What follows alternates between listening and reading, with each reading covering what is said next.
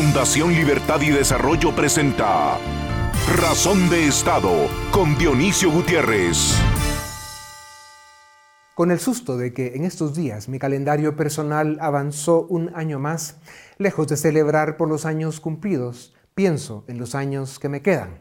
Tengo la impresión de que hacerlo da sentido al tiempo y permite recalibrar las prioridades de la vida.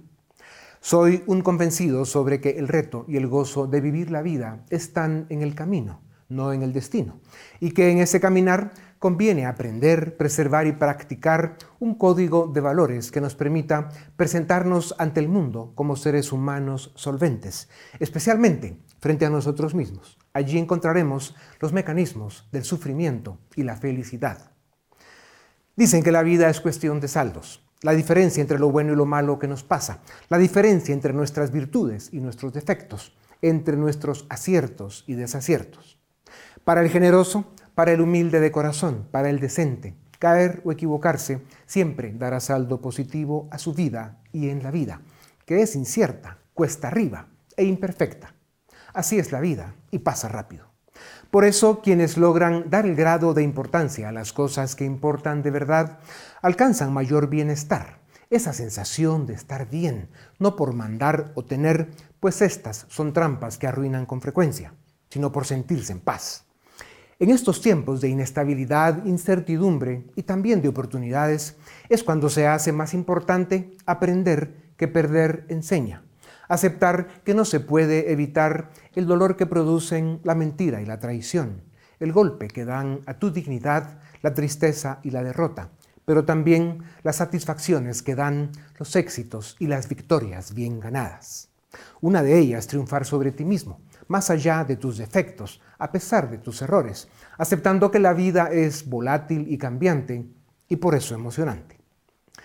Hace un año les conté que a finales de los 60, con 10 años, yo hacía de monaguillo en dos de aquellas iglesias de pueblo con bancas de madera alisadas por los fondillos de los pobres. Aquello no ha cambiado mucho. Llegué a tener reputación de caso perdido y con devoción de perro sin dueño pasé aquella época de mi vida buscando sentido a la vida.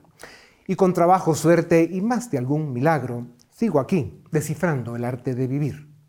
He aprendido que es importante desarrollar las virtudes que nos permiten vencer la adversidad.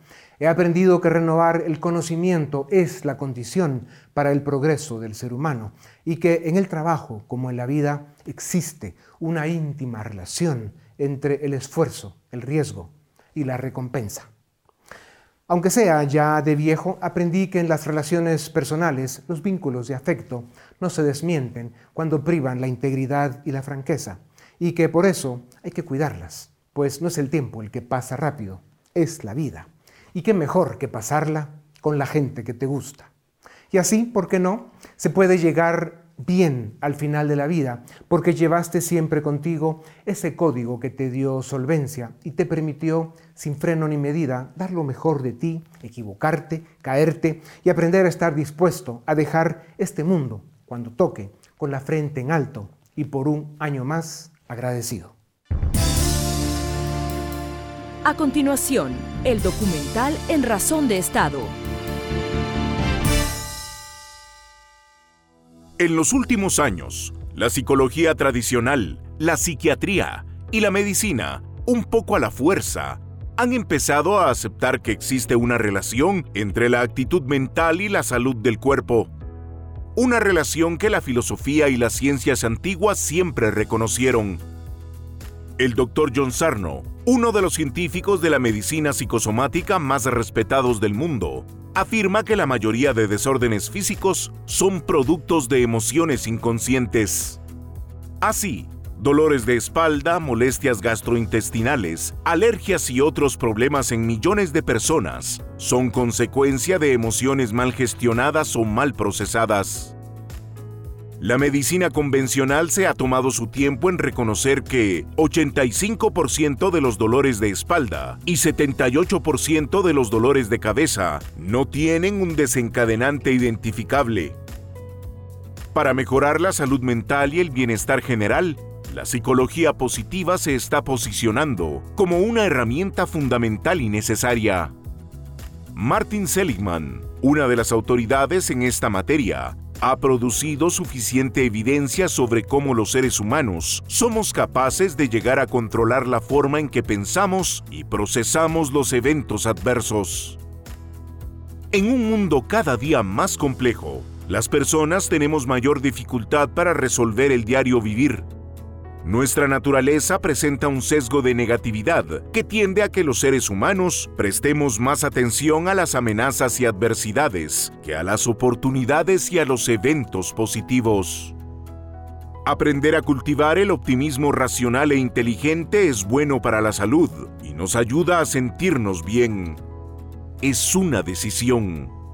Es una invitación a asumir las derrotas a levantarse después de cada caída y a encontrar la mejor versión de cada uno para buscar nuestro máximo potencial.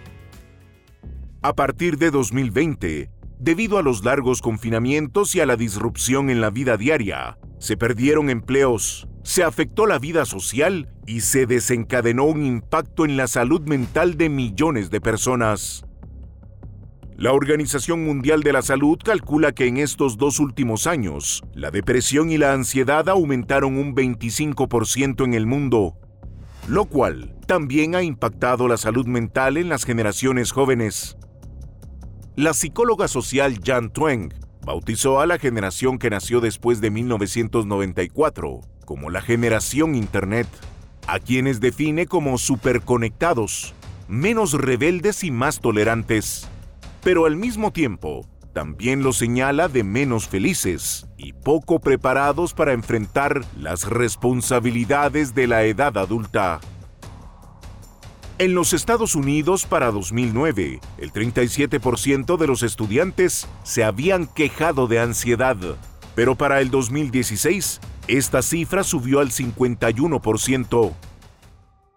La cultura de la ultraseguridad, bajo la cual se han educado las generaciones más jóvenes, ha provocado el aumento de ansiedad y depresión, además de la pérdida del sentido de la responsabilidad y el trabajo diligente. Por eso es tan importante poner atención a la psicología positiva, pues nos enseña que con las herramientas adecuadas es posible cambiar la forma en que los humanos percibimos las emociones y cómo podríamos transformar el pensamiento adverso en un optimismo racional e inteligente. No debemos olvidar que renovar el conocimiento es la condición para el progreso del ser humano. Las generaciones que en la primera mitad del siglo XX vivieron dos guerras mundiales, una pandemia y la mayor crisis económica en 200 años, se sobrepusieron a circunstancias sumamente difíciles, identificaron y acordaron los valores que construirían el Occidente libre, que, entre otras bondades, sentó las bases de un crecimiento económico sin precedentes, que luego se propagó a Asia y otras regiones del mundo. El testimonio de nuestros antepasados recientes nos debe dar la perspectiva histórica para proyectar, si nos lo proponemos, el futuro brillante y promisorio que podemos tener. Lo que no podemos ni debemos dudar es que las victorias que necesita la especie humana en nuestro tiempo demandan resiliencia, trabajo duro, creatividad, sacrificios, solidaridad y un optimismo generoso e inteligente. A continuación, una entrevista exclusiva en Razón de Estado. Vivimos en un mundo cada día más complejo, más confuso y de muchas maneras también más disfuncional. Vivimos hiperinformados, nos hemos encerrado en burbujas, cada uno con sus datos y noticias, cada quien con su propia verdad. Vivimos en un mundo que va a velocidad supersónica, los días se esfuman y la vida vuela. Esto ha hecho que las relaciones personales sean más desafiantes y a veces más conflictivas. Quienes aprenden a administrar las emociones y las relaciones, quienes aprovechan las oportunidades que ofrece un mundo como el que hoy vivimos y quienes aprenden a salvarse a sí mismos frente a los desafíos del mundo de hoy, se sorprenden de los niveles de bienestar personal que se puede alcanzar. Claro, no es fácil. Para hablar de estos temas que afectan, que alivian y que mueven la mente y el corazón, tengo el gusto de presentarles a Claudio Ibáñez, psicólogo y consultor. Es el creador y director ejecutivo del Instituto Chileno de Psicología Positiva, es miembro del Comité de Ética del Colegio de Psicólogos de Chile, profesor universitario, columnista de prensa y autor del libro Nuestro lado luminoso. Profesor Ibáñez, bienvenido a Razón de Estado. La psicología positiva, que es uno de los temas que tú manejas con mucha fuerza, se basa en la búsqueda de fortalezas. Esto, eso que, uno llama y que tú le dices con mucha claridad, nuestro lado luminoso. ¿Cómo podemos identificar esas fortalezas eh, individuales eh, y también colectivamente en la sociedad? Bueno, Dionisio, en primer lugar, gracias por la invitación a conversar sobre estos temas. Eh, las fortalezas son características innatas que todas las personas tenemos. Todas las personas tenemos talentos. Y esos talentos o la expresión de esos talentos en comportamientos es lo que recibe el nombre de fortalezas. ¿Cómo se pueden eh, identificar? Bueno, a través del autoconocimiento, a través de la observación a través de pruebas estandarizadas que, sean, que la psicología positiva ha venido desarrollando. Hay decenas de mecanismos que cuando se usan en su conjunto es posible llegar con bastante confiabilidad a identificar cuáles son las fortalezas que una persona tiene. Y la psicología positiva eh, se ha enfocado en el estudio de las fortalezas, y eso, bueno, es una gran diferencia con los enfoques más convencionales de la psicología, que se enfocan en las debilidades, en lo que no hacemos bien, cómo corregir nuestros defectos. Y el desarrollo personal eh, se eh, resume en corregir nuestras debilidades. La psicología positiva tiene un, cambio bastante grande ahí de paradigma, porque la psicología positiva sostiene que el desarrollo nuestro, eh, el camino hacia nuestra mejor expresión como persona, está en construir sobre nuestras fortalezas. Profesor, y cuando, cuando uno dice eh, conocerse a uno mismo, como decían, conócete a ti mismo y conocerás a los dioses, y cuando hablas de la psicología positiva, cada vez eh, hay más evidencia de que eh, la forma en que uno se siente y el poder vivir de una forma más luminosa, más positiva, es una decisión personal, es un esfuerzo, por supuesto, que toma eh, algunos elementos importantes, pero es una decisión personal, sí o no. Es una decisión y que muchas veces implica eh, valentía para tomarla, porque eh, el llevar adelante la decisión de crecer y, e ir en el camino de lo, que, de lo que somos y las fortalezas constituyen el núcleo de nuestro sí mismo lo que nos define son nuestras fortalezas. Entonces, construir sobre eso, identificarle construir sobre eso eh, implica una decisión. Por ejemplo, te voy a dar el siguiente ejemplo, Dionisio, que tiene que ver con, la educación. La educación es, son modelos bastante homogéneos para todas las personas. Todos estudian lo mismo en los colegios. En las carreras universitarias, todos los alumnos estudian más o menos lo mismo son pocas las personas que tienen la oportunidad de seguir lo que en psicología positiva denominamos la vocación. ¿Y qué es la vocación? Es dedicar nuestra vida a aquello que más nos hace vibrar. Y esas son las fortalezas. Claro, pero no todos tienen la oportunidad de hacerlo, ¿no? Al final las circunstancias definen y, la vida obliga a que uno tenga que tomar los caminos que tiene enfrente, ¿no? Y la gente que tiene la suerte de hacer coincidir su vocación y lo que más le gusta con lo que puede hacer porque lo tiene enfrente, pues probablemente son los menos, ¿no? Eh, pero en fin, eh, con un sí o con un no, profesor, ¿la, felicidad es una decisión? Es que está conectado con lo que estamos hablando.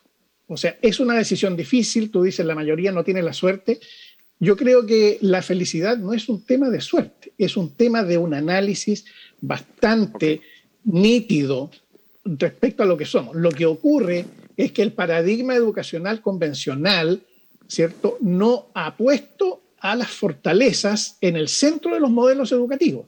Como las fortalezas no están al centro, Entonces, muchas personas andamos perdidas por la vida y terminamos siendo profesionales mediocres porque no estamos ejercitando nuestras fortalezas. Claro, claro, y ahí tiene razón, o sea, coincidimos porque, claro, es una decisión pero en función de una realidad a la que uno tiene que identificar y asumir eh, sus consecuencias. Profesor, los últimos dos años y medio han sido de sustos y sobresaltos para la humanidad. Eh, una situación de salud muy complicada, una crisis económica que ya va por recesión, vamos a ver a dónde llega, un populismo de la extrema izquierda que está acabando con América Latina o podría hacerlo y, que se ve que no le está dando tregua eh, a las democracias ni a las libertades de los latinoamericanos. ¿Cómo tener una visión optimista y realista hacia el futuro? ¿Cuál es la diferencia entre un optimismo inteligente y un idealismo iluso? El camino, Dionisio, es mirar los datos duros, porque circula mucha información, los, los medios de comunicación son tremendamente selectivos, amplifican las malas noticias y nos hacen ver un mundo bastante caótico. Yo creo que el mundo no está pasando por un caos. Yo creo que hoy nuestro planeta, la humanidad, está enfrentando una de sus mejores etapas en el desarrollo de la civilización. Eso es lo que sostiene, por ejemplo, Steven Pinker.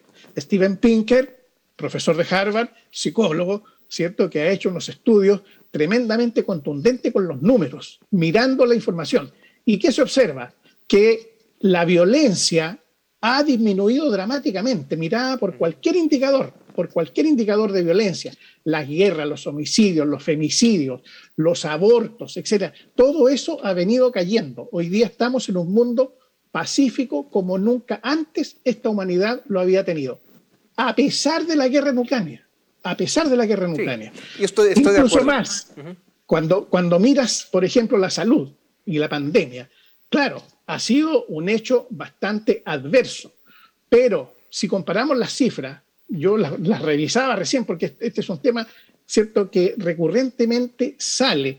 ¿Y qué tenemos con la pandemia? Que no tiene punto de comparación. O sea, yo tengo acá unas cifras en que eh, la mortalidad de la pandemia a la fecha, con datos al día de hoy de la Universidad Johns Hopkins, alcanza al 1,14% de la mortalidad en este planeta. Sí. Ahora, profesor... eso, ¿Eso cómo se compara? Por ejemplo, con, la peste negra, la peste Sí, pero para ir por partes, para ir por partes, profesor, eh, es cierto, eh, si uno ve la vida en función de la cantidad de siglos eh, y milenios que esto lleva, y de la cantidad de generaciones que han pasado, por supuesto, hoy estamos indiscutiblemente mejor que nunca. Sin embargo, como cada ser humano, lo que nos toca vivir son pues, los pocos años que nos toca vivir, digamos 100 el que más suerte tenga, y como dice la Biblia, 70 vive el justo, de 80 el robusto, pues son realmente pocos años. Y si en ese tiempo de vida que nos toca, eh, pues bueno, pasan cosas fuertes como las que vivieron, por ejemplo, las generaciones que pasaron los primeros 50 años del siglo pasado, pues fueron dos guerras mundiales, un tema de salud brutal y la gran recesión económica. Nada fácil.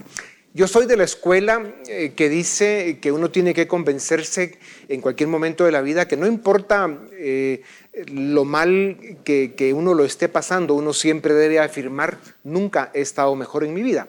Y al final ese es un poco el mensaje que tú das, ¿no? Eh, es una decisión el, aceptar la realidad, nuestro entorno, lo que nos toca vivir y hacer lo mejor que podamos con ello, en una forma positiva, proactiva, y ser eso, ¿no? Personas positivas, luminosas. ¿Va por ahí un poco el tema? Ser personas positivas, luminosas, pero no ingenuas. No ingenuas.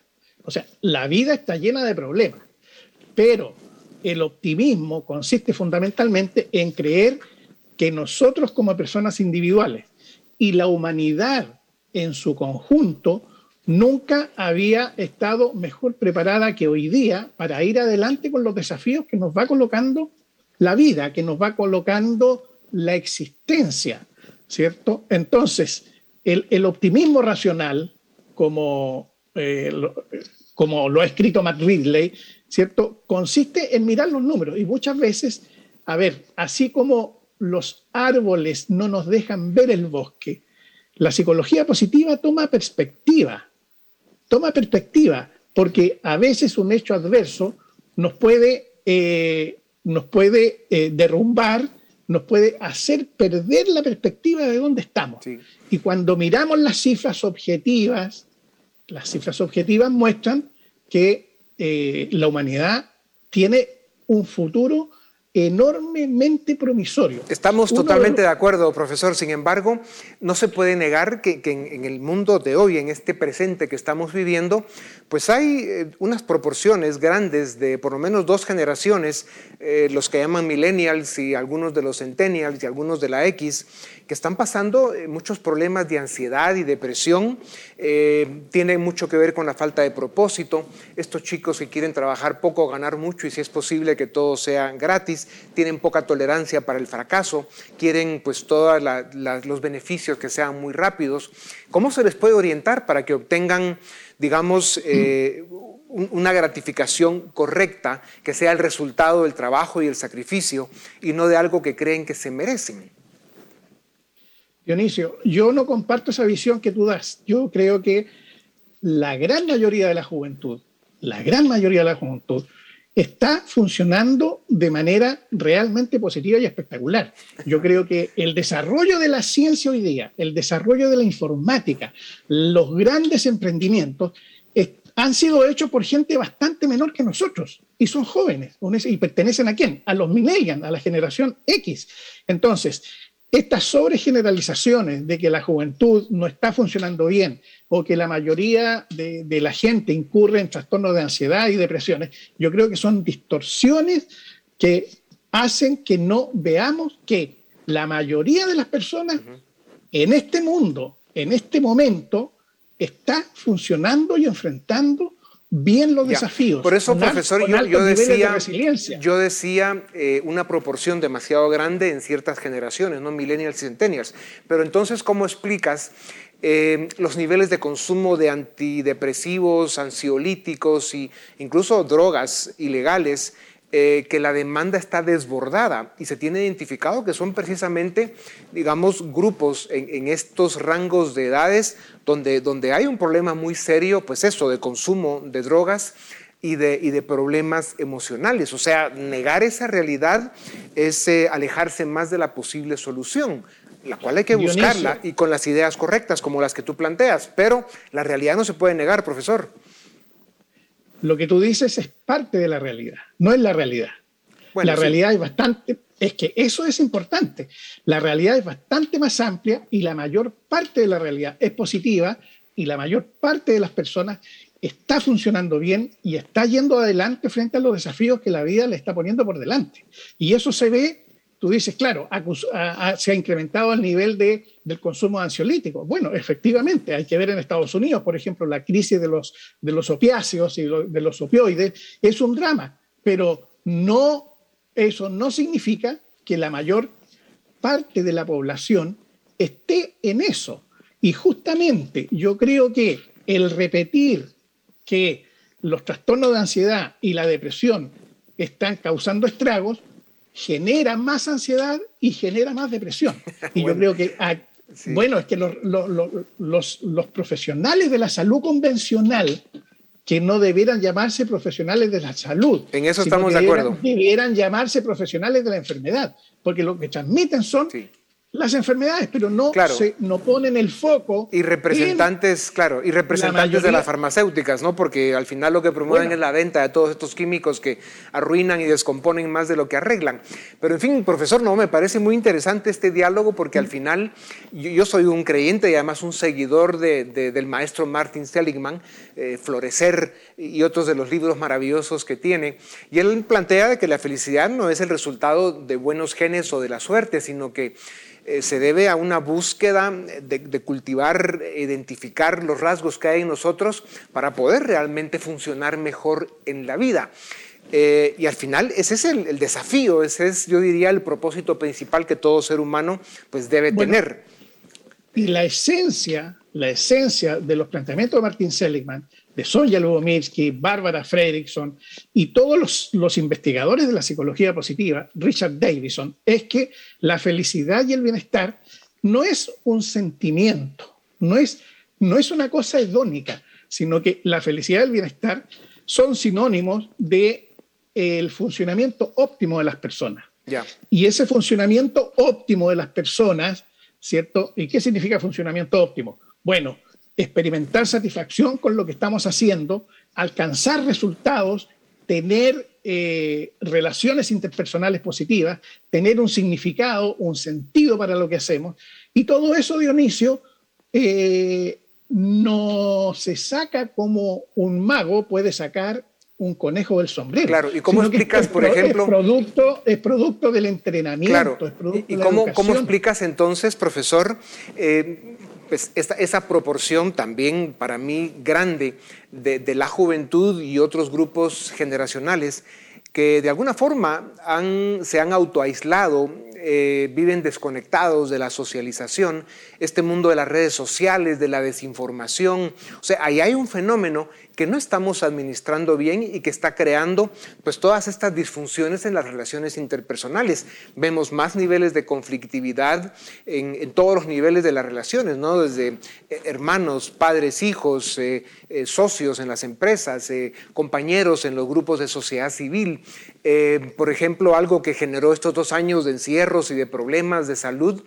Eh, los abogados que manejan litigios en todos los juzgados del mundo nunca habían hecho más dinero del que están haciendo porque los niveles de conflictividad están desbordados y han terminado en los juzgados de casi todas las jurisdicciones donde estas existen. En otros lugares se matan entre ellos. Pero digamos, estas son realidades que presentan pues, un diagnóstico que tiene elementos muy positivos como los que tú planteas, pero también hay elementos que deben ser analizados, diagnosticados y corregidos, no con, no con químicos ni con drogas, sino con las ideas correctas, con los valores correctos, para rescatar un poco a esa parte de las sociedades que sin duda alguna está mm. viviendo con un nivel desagradable de conflicto. Dionisio, es que no es un tema de valores, es un tema de destreza y habilidades personales. De acuerdo. Por ejemplo, esto es como jugar tenis. El funcionar bien es como jugar bien al tenis. A mí me puede gustar mucho el tenis, creer en el tenis, etcétera. Pero si no practico destrezas y habilidades específicas, que son las que la psicología positiva ha venido identificando, ¿por qué? Porque eso es lo que permite que las personas funcionen en niveles altos de excelencia y de desempeño personal. Ahora, fíjate que la psicología positiva ha dedicado buena parte de su esfuerzo a estudiar el comportamiento humano en, en las situaciones de crisis. La psicología positiva ha enfocado la pandemia y el COVID-19 y las conclusiones no son en la línea de un desastre total. O sea, la mayoría de las personas ha funcionado bien en la pandemia. Las redes sociales, Internet, ha sido un gran salvavidas en esta pandemia porque nos ha permitido pero es que esa es una visión distinta, ¿te fijas? No, no, no, yo, creo que es una visión complementaria. Es una visión complementaria porque las dos, son, las dos son verdad. Así como, por supuesto, el Internet, la tecnología exponencial que vivimos resuelve muchos temas de la vida, también hay gente que no la administra idealmente y se mete en problemas. O sea, eh, las dos dimensiones existen. No reconocer una de las dos es peligroso. Lo que ocurre, Dionisio, efectivamente las dos existen. Pero ¿cuál es, ¿cuál es mayoría? El lado luminoso de las personas. Lo que funciona bien es que si no ya habríamos desaparecido como especie, Dionisio. Eso es lo que muestra la trayectoria, que el lado luminoso de las personas, lo que hacemos bien, nuestras fortalezas, es mucho mayor que las debilidades y los defectos. Que lo que predomina en este planeta es la paz y no las guerras que lo que predomina en este planeta es la gente que sale adelante de las dificultades, que lo que predomina en la juventud son eh, seres humanos que van hacia adelante y que están funcionando bien. Eso no quite, eso no niega a decir, oye, pero hay un porcentaje de personas que no funciona bien. Sí, la psicología eh, convencional se ha preocupado de ese 10 o 20% de las personas que experimentan depresión, ansiedad. pero la psicología positiva que ha venido haciendo, estudiando cómo lo hace la mayoría que es capaz de salir adelante frente a las mismas dificultades en este mismo planeta, en los mismos países. Absolutamente indiscutible. Y eso, y eso, Dionisio, es clave, porque eso nos conduce o a una visión negativa del futuro o a una visión positiva del futuro. Y la visión positiva del futuro es clave para ir adelante sin la visión positiva del futuro es el sustento de la esperanza. Profesor, y sin esperanza no, vamos a salir adelante. Seguro, no puedo estar más de acuerdo contigo. E, esa debe ser la visión correcta. Y por supuesto, insistiré hasta el final que eh, la gente que necesita ayuda, que parece que es un poco más de la que tú tienes contabilizada, pues hay que dársela, ¿no? Y que, dársela con las ideas correctas, con la filosofía de vida correcta, en fin, con, con, con, con eh, los valores que sin duda alguna necesitan ser fortalecidos para que esa mayoría en la que estoy de acuerdo que lo hace bien para sobrevivir y sacar adelante este mundo complejo en el que vivimos, pues que al final seamos todos o casi todos. Profesor Séneca decía en el año 58 que una vida feliz es aquella que sigue su propia naturaleza, alcanzándose con el alma sana y el cuerpo saludable. Así que vamos a seguir tus consejos al pie de la letra. Muchísimas gracias por tu tiempo. Sigue adelante porque lo que tú predicas, y algún día me tendré que ir unos días a donde tú vives para, para poder ver esa luz luminosidad que tú ves, que sin duda y, y de verdad muchas gracias. También a ustedes gracias. Esto es Razón de Estado. A continuación, el debate en Razón de Estado. ¿Qué tal? Bienvenidos a Razón de Estado. Hoy vamos a hablar de lo que pasa en Panamá. Inusualmente por varios días hemos visto protestas eh, a lo largo del territorio panameño y estas protestas pues, han durado ya varios días, han ocasionado bloqueos, problemas de abastecimiento y para comprender mejor lo que está pasando hemos invitado a dos expertos. Desde Ciudad de Panamá me acompaña Neftalí Zamora, él es activista y precandidato del circuito 85 de Panamá Norte y también me va a acompañar desde Santiago eh, Janine Prado. Ella es precandidata al circuito 91 de Santiago de Veraguas. Ambos bienvenidos y muchas gracias por aceptar nuestra invitación. Empiezo contigo, Janine, solo para que nos des un poco de contexto. Eh, nosotros hemos visto, nos hemos enterado por la prensa internacional que pues comenzaron unas protestas hace unos días, ¿sí? Eh, entendimos que el fondo del malestar tenía que ver un poco con la inflación, con el precio de, los medicamentos, con el precio de los combustibles especialmente, pero luego ya con el paso de los días ha cambiado un poco esa tónica. ¿Podrías explicarnos un poco cómo empezó y cómo evolucionó todo este malestar? Bueno, buenos días a todos. Muchísimas gracias por la oportunidad. En efecto, para comprender un poco la situación actual, eh, creo que debemos poner en contexto un poco lo que viene de arrastre anterior y es el hecho de que los ciudadanos han visto pues eh, sus esperanzas truncadas por necesidades básicas que han sido incumplidas a lo largo de múltiples gobiernos y a lo largo de muchos años, pero sobre todo sentimos que factores como la desigualdad, la corrupción y la impunidad han desatado parte de las protestas que actualmente se, se vienen suscitando. Hay que entender que los ciudadanos estamos atravesando por situaciones muy diferentes, pero muy complejas en este momento, porque unos por situaciones económicas, otros por falta de empleo, por educación, por salud, pero que todo esto, al verse a la par, puesto con situaciones que, en las que ha estado involucrado el gobierno, precisamente pues por escándalos, por aumento del gasto de la planilla estatal, Asimismo, entonces, ese gasto se ve eh, pagado por deuda y no por, por, inversión que hay actualmente en el país. Entonces, ha, creado situaciones que han llevado un poco a esto, ¿no? Eh, a la par, los diputados, eh, lo que es la parte legislativa aquí en Panamá, ha sido parte de ese detonante también, porque si bien vemos la situación que les estoy mencionando por parte de la ciudadanía, ellos han estado en contraparte suscitándose eh, aumentos de la misma planilla del legislativo a niveles nunca antes vistos, basado precisamente pues, e, en pretensiones hacia las próximas campañas, al clientelismo político en su máxima expresión y al descaro eh, marcado así por muchos medios, pues eh, tuvimos aquí uno muy recientemente con la rectora de la UNACHI, en la cual se le ratifica la ley donde puede ser reelegida, no se justifica porque un salario que está arriba de los 13 mil balboas y se le hace un traslado de partida recientemente por más de 9.2 millones de dólares. Esto ha sido parte de los detonantes.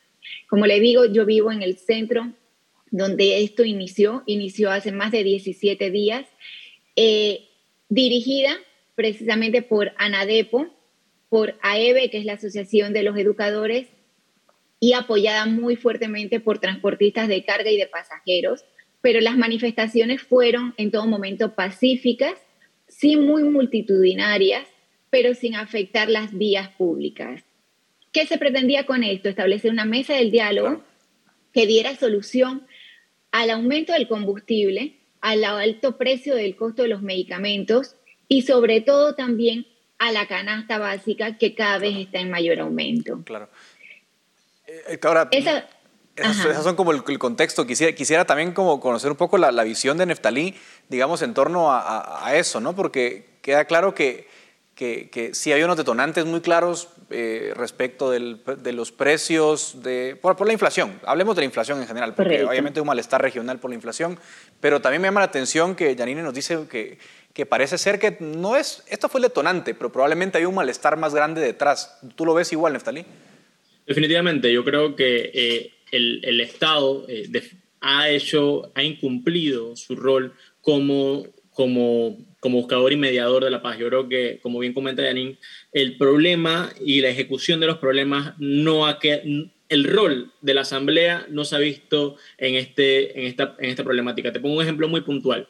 En el momento de ratificación de, eh, del periodo legislativo que comienza este año, eh, los diputados, mientras que estamos entrando en un periodo de crisis con la gasolina históricamente más alta de la, de la región en su momento, eh, estaban celebrando con whisky de 400 dólares, mientras que había personas que no, estaban, que no, que no llegaban las tres comidas del día. Y, esa, y ese descontento generalizado, producto también de, de lo que comentaba Janine sobre una rectora que, que literalmente está ganando 14 mil dólares al mes, producto también de, de, del poder político que tiene, es parte de los problemas. Yo creo que yo lo resumiría en ocho puntos. La rebaja de combustible definitivamente creo que es el punto principal de la protesta, pero, pero que no, al solucionarlo nos hemos dado cuenta que no ha sido la solución final para poder calmar la, la, la, sed de justicia que tiene el pueblo panameño. la rebaja del precio en general de, de, de la energía, de, de, los gastos de los gastos diarios, porque al final el hecho de que la gasolina suba encarece todos los demás precios de todo, literalmente de todo. Y por eso también uno de los puntos es la, canasta básica, el hecho de, de, poder reducir eh, el, el, hecho de ir al supermercado mes a mes y darte cuenta que, que, los productos tienen que se multiplica por, por 1.5, por 2 el precio, preocupa, definitivamente preocupa y yo creo que es lo que acá al día de los ánimos. La rebaja de los medicamentos también, entre las posiciones de parte de la Asociación de, de ANADEPO, eh, los profesores hablan de un 6% al PIB en educación, que yo creo que es una deuda histórica que, ha tenido el Estado, que si bien está marcado en la Constitución, nunca se ha ejecutado de esa forma. La discusión sobre el problema de la Caja del Seguro Social, nosotros tenemos un problema pendiente a resolver sobre, sobre, cómo, sobre cómo solucionar el, problema de las jubilaciones y las, las, pensiones en Panamá, la corrupción, que ya lo comentamos antes, y, crear una mesa de diálogo interseccional que pueda darle seguimiento a todos esos puntos. Son los puntos que, que comentan las agrupaciones que comentó Janine pero eh, yo creo que en resumen lo que, lo que está sucediendo es que se ha recalentado un descontento por años, que en pandemia se, se basó básicamente en pilfarros y ahora estamos pagando las consecuencias de eso. Ahora, eh, hubo en algunos momentos cortes de calles, Janine. O sea, yo vi, por ejemplo, que para Tocumen, del, aeropuerto, eh, por lo menos lo vi hace unos días, ¿no? Estaban bloqueadas las rutas, es decir, también fue subiendo de tono la, la manifestación. ¿La gente apoya estas expresiones? Es decir, ¿hay, hay un apoyo vamos a decirlo así, mayoritario, aun y cuando hay cortes, hay problemas de abastecimiento de alimentos, etcétera. Hay dos, dos, situaciones aquí marcadas. Sí, había un apoyo total de la ciudadanía hacia estas protestas y, los reclamos que se estaban haciendo de ellos porque eran bastante firmes y sobre todo, como mencionó Neftali, estaba la lucha de la, eh, contra la corrupción y la contención del gasto.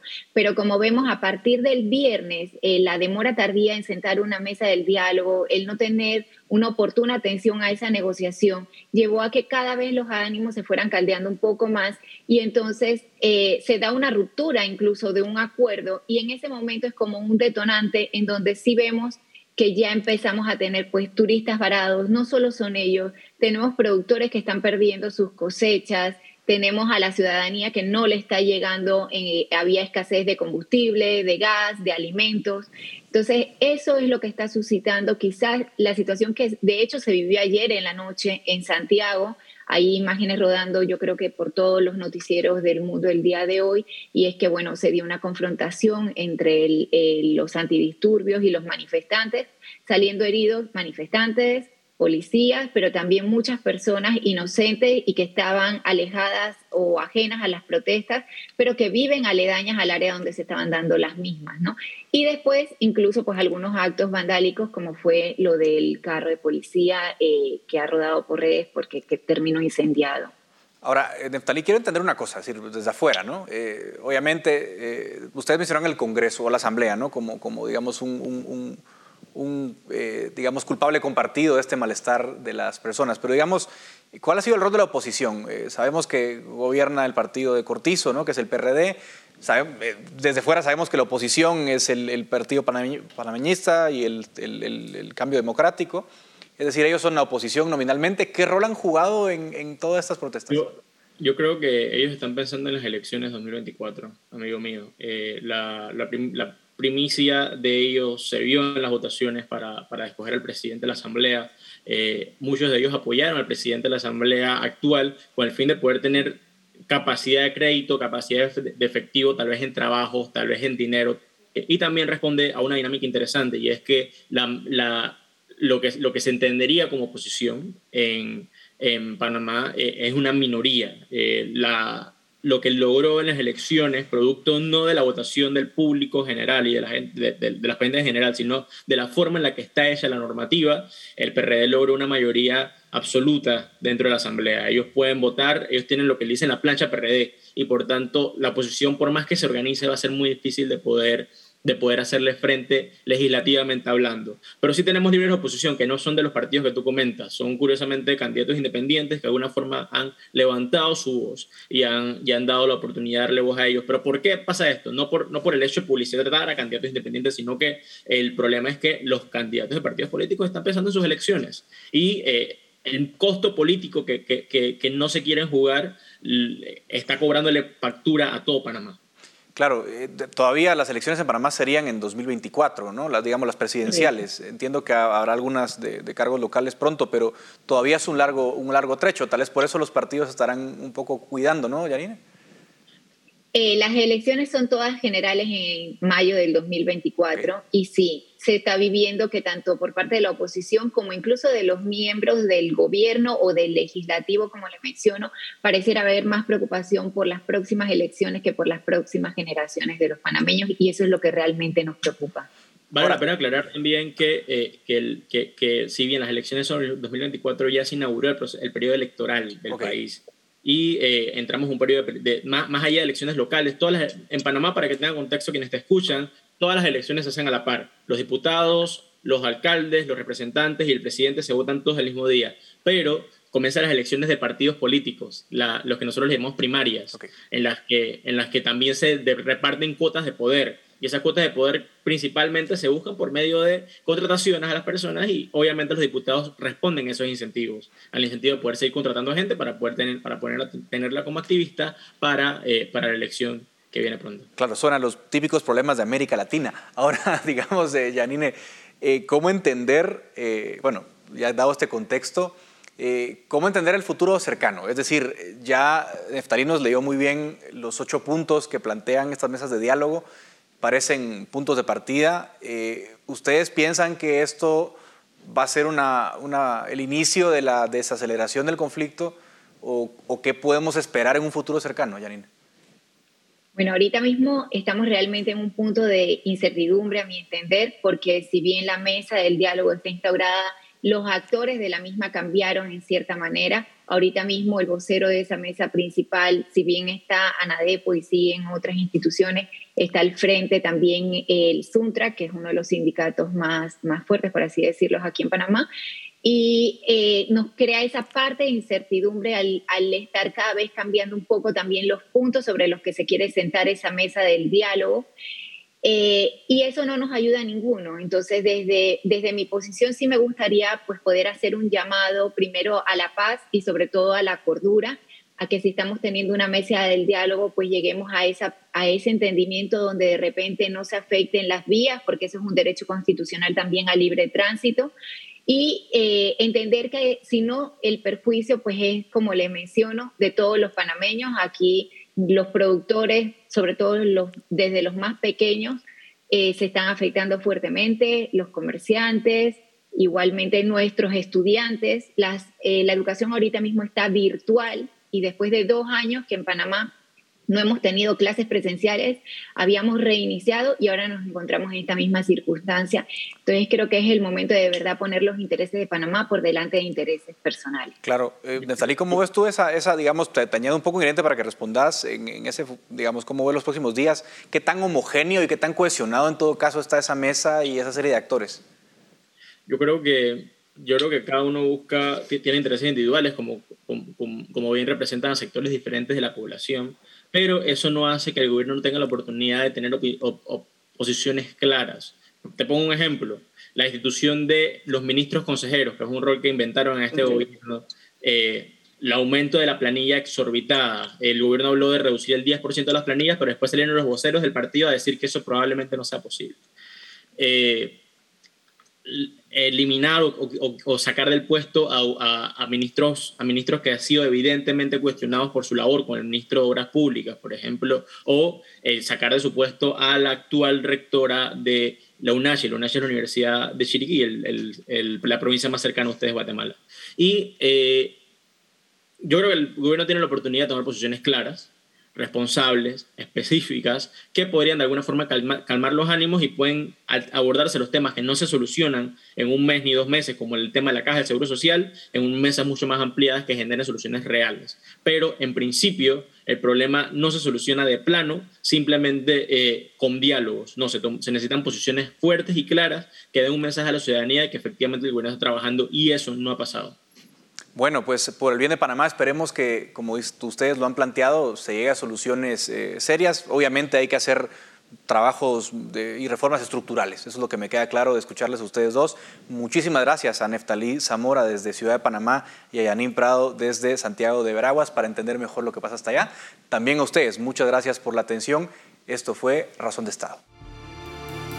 Razón de Estado con Dionisio Gutiérrez es una producción de Fundación Libertad y Desarrollo.